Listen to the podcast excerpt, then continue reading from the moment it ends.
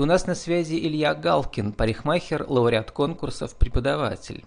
Парикмахерское искусство для малого бизнеса. Илья, добрый день. День добрый. Ильяна, вы пишете у себя ВКонтакте, что некоторые двери лучше не открывать. Но не открыв, не поймешь, стоило ли опыт. Опыт позволяет также закрывать двери. Про какие двери вы сегодня хотите рассказать? Ну, э, дело в том, что э, мы встречаем в этой жизни разных людей, встречаемся с разными ситуациями. И э, не столкнувшись с этими жизненными трудностями, мы э, не допонимаем, что они из себя представляют, как глубоко они могут э, сказываться и оказывать последствия в нашей жизни. И да, мы встречаемся порой не с лучшими людьми в этой жизни. И, к сожалению, лучше с ними не встречаться. Но, Но мы еще встречаемся с людьми, которые нам помогают, и которые нас преображают, и вдохновляют нас. Вот, и, Я и вы сегодня... сейчас о тех дверях, которые лучше не открывать. Ага. А, но иногда, закрыв одну дверь, открывается другая. Вот, и вы сегодня выступаете в качестве эксперта-героя, вдохновляющего героя. И мы договорились, Ух. что мы тоже об этом поговорим. Вот мы написали в личке, что вам отрезали ногу, дали протез, и вы работаете дальше. И для вас это ваша слабость, а не сила. А я написал, что наоборот, для моих героев это сила. Потому что э, испытания в жизни помогают нам э, выходить на какие-то новые пространства. Расскажите, как изменилась ваша профессиональная жизнь теперь, когда вы работаете с протезом, например, в качестве э, члена жюри в конкурсах или участника конкурсов?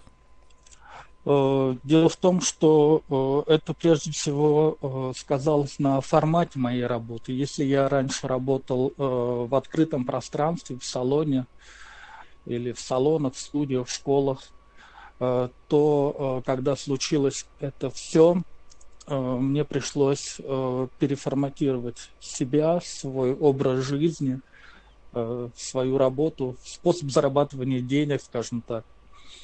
И я перевел это все в домашний формат, в студию, на домашних условиях. Да, не все клиенты остались со мной, но, опять же, это открыло новые горизонты, это другой формат общения с клиентом как таковой, и это сложилось так. Ну вот для пермского стрима сейчас, э, кстати, вы бывший пермяк, точнее из Березняков, да, вы переехали в Санкт-Петербург. А, Именно вот. так, да. Вы сейчас э, на фото сидите на городском чемпионате. В данный момент вы, вы все в Санкт-Петербурге. Это как называется чемпионат парикмахерского искусства? Это был э, чемпионат Звездный подиум. Это международный формат. То есть были люди с разных стран. И там я был в Только качестве... что прошел, да, уже после ну, ковидного он, года да, уже границы не так закрыты, можно уже приехать. Да? Было в жестких э, санитарных условиях, но все-таки он состоялся. Это вот порадовало всех нас. Что такое чемпионат?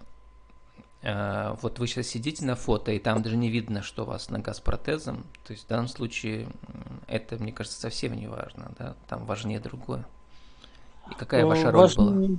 Э, я выступал в качестве эмоциональной и технической технической поддержки своих друзей, которые приезжали из Москвы и были заявлены в э, нескольких номинациях этого конкурса. А в нем вы, э, наверное, раньше побеждали, да? Э, нет, в этом конкурсе я не участвовал. Я э, бронзовый призер Невских берегов в, в категории мужское двоеборье. Это такой городской конкурс или это какой? Или это, это областной? Международный. Нет, это международные чемпионаты, да. Угу. А что значит техническая поддержка? Это как вы тренер, да, получается?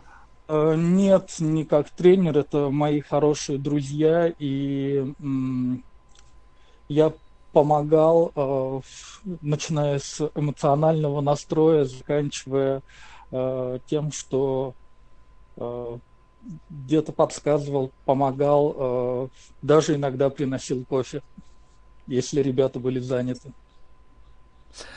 А вот возвращаясь, все-таки сказали, что вам некоторые клиенты от вас ушли. А вот я не понимаю, почему, как вы как-то изменились, у вас характер стал хуже после этого события в вашей жизни. Почему клиенты должны уйти из-за того, что парикмахер теперь, ну, ходит, э, не бегает, а ходит?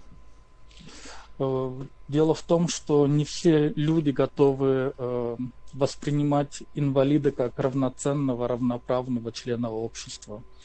Э, кто-то сильно сопереживает, сочувствует настолько, что им так же больно, как и мне, и, к сожалению, они были не готовы разделить эти эмоции.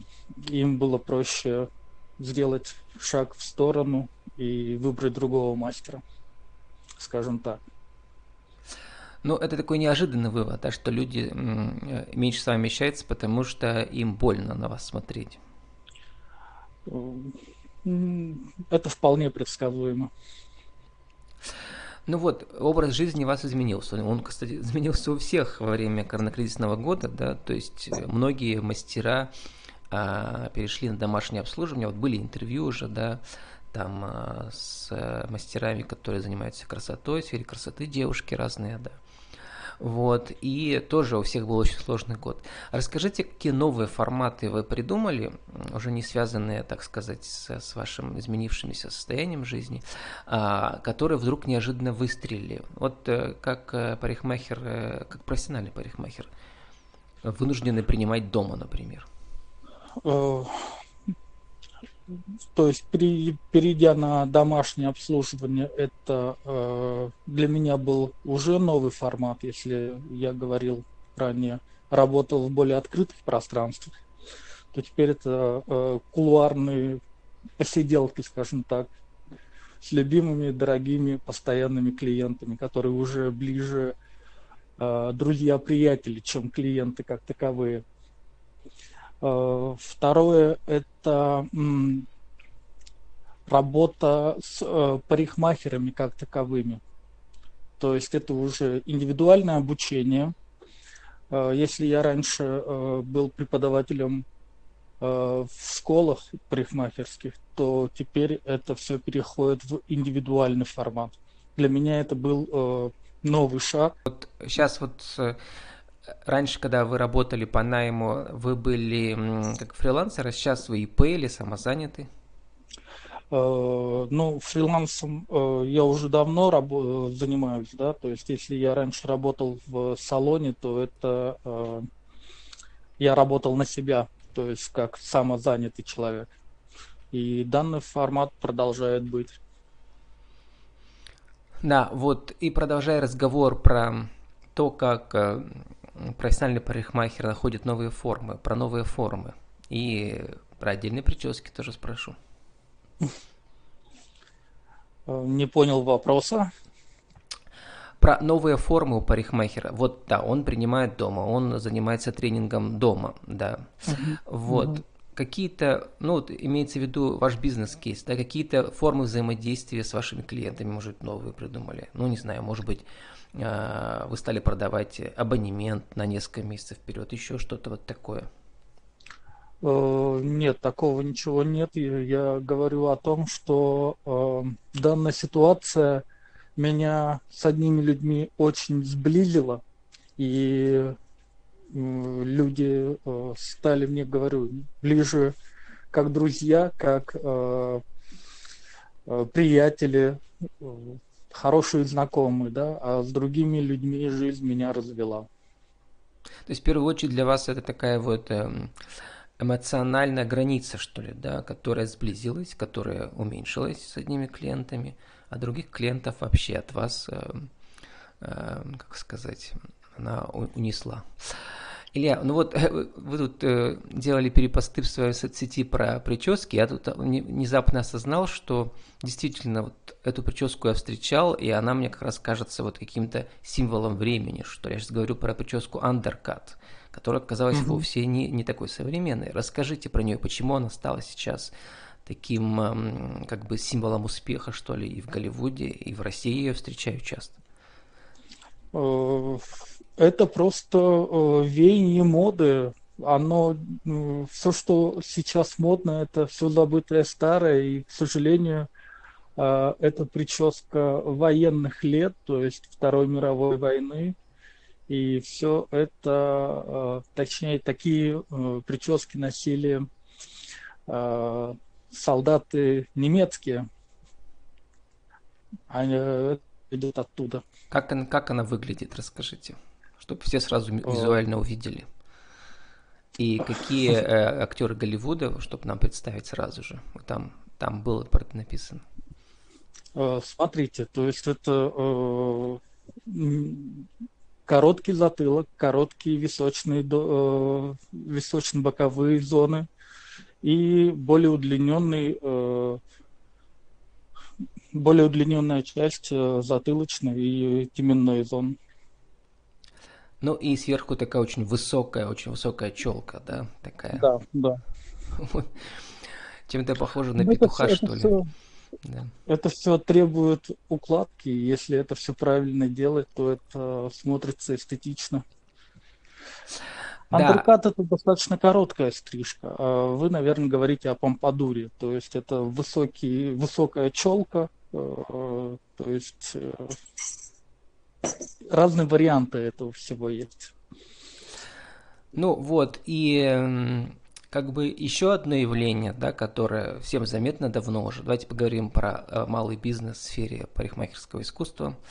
А, сейчас говорю о понятии барбершоп, да, мужской mm-hmm. мастер, да.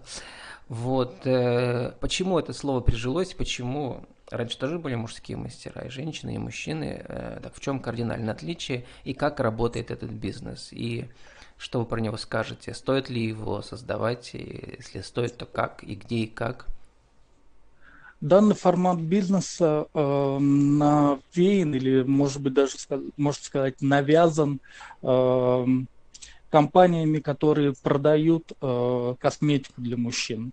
Да, э, всю жизнь у нас всегда у парикмахеров были гели, э, лаки, э, шампуни, но новый сегмент э, мужской косметики заставляет э, маркетологов продавать это под другим соусом, скажем так. И формат барбершопов, да, то есть мужских парикмахерских, э, подразумевает продажу косметики как таковой. Я, кстати, про это не слыхал, Илья, что это одновременно такой маркетологический э, прием и способ для барбаров, да, еще э, получать дополнительный доход, да, агентский. Продажа косметики один из э, способов заработать деньги. В том числе э, для любых парикмахеров, да, получается? Абсолютно, да, конечно. Мужские парикмахеры э, продают, э, грубо говоря, Э, специфическую продукцию, например, там гель не только для волос, э, но и для усов и бороды, а шампуни для усов, бороды. То есть э, такие маркетологические находки позволяют расширить чек клиента. Ну вот вы э, еще являетесь колористом, экспертом и мультибрендовым технологом. Что это значит? Это значит, наверное, что как бы с разными брендами тоже вы работали, да, и представляли их э, официально? Я являюсь, э, являлся раньше э, технологом нескольких брендов, и да, несколько лет я посвятил этой работе. Вот Давайте такой проведем короткий мастер-класс, да, вот, э, в нашей рубрике «Правила жизни и бизнеса», может быть, за минуту, может быть, чуть больше, может, за полторы. А, расскажите, вот, как эм, парикмахеру открыть в небольшом городе а, свое дело, свое малое дело, и как это должно выглядеть, и какой процесс? Что самое важное? Один, два, три. Э, если я правильно понял, то вы спрашиваете, как открыть салон парикмахерскую? Нет, не обязательно, это могут быть разные формы. Ну, прежде всего нужно э, проконсультироваться с юристом, да, чтобы все это было в рамках э, правильного э, оформления с юридической точки зрения. То есть сначала зарегистрировать ИП или самозанятость, затем снять, арендовать помещение. Очень, на самом деле, дотошный план я, к сожалению, вам не расскажу, потому что достаточно много нюансов, и тут нужно индивидуальный подход к каждой ситуации. Но, опять же, правило ведения бизнеса заставляет, э, скажем так, юридическую сторону данного вопроса очень тщательно прорабатывать. Ну, неожиданно. Я думал, вы скажете, что в первую очередь э, важны ваши навыки нетворкинга, то есть э, постоянные клиенты, да, без которых любому парикмахеру не выжить, да, и более того, как вы сказали, э, создать вот такие более тесные, что ли, да, эмоциональные связи, которые будут годами работать, да, про это. Ну, если говорить с этой точки зрения, то, пожалуйста, вы можете зарегистрироваться как самозанятый, э, прийти в салон, арендовать отдельное рабочее место э, в том месте, где вам будет удобно работать, комфортно работать, э, хорошая транспортная развязка. И если у вас уже есть наработанная клиентская база, то, пожалуйста, работайте в удовольствие. Любой салон ваш с удовольствием примет, да, с вашей клиентской базой? Конечно, ну, естественно. Главное договориться об аренде. На каких условиях вы будете работать с ними? У меня были интервью, э, там, в частности, была тема о том, как сделать так, чтобы обучать своих сотрудников, с одной стороны, а с другой стороны, чтобы они потом не уходили от тебя. Это очень важный момент. Э, если вы работаете на себя, то этот момент вас не касается. Да? Э, если вы работаете в формате салона, то к сожалению, такие случаи есть. Твои ученики набирают свою клиентскую базу и уходят в свободное плавание. Для того, чтобы этого не происходило, а, нужно а, уметь мотивировать своих сотрудников, предлагать им развитие дальнейшее, да, то есть искать новые формы взаимодействия друг с другом. То есть вдохновлять друг друга, и чтоб, как помните в старом ролике, да, кормить надо лучше, они не улетят. Илья, 30 секунд на вашу аудиовизитку для интернет-радио. Еще раз, кто вы, что вы, как вас найти? Э, меня зовут Илья, я парикмахер, работаю в Санкт-Петербурге. Э, в основном э, сейчас моя основная страница это ВКонтакте. В Инстаграме давно я не появлялся.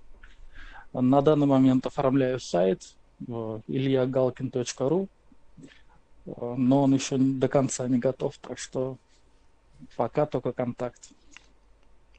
С нами был Илья Галкин, парикмахер, лауреат конкурсов преподаватель, парикмахерское искусство для малого бизнеса. Илья, спасибо и удачи вам. Э, спасибо, пожалуйста, только вот э, вырежите нормально. И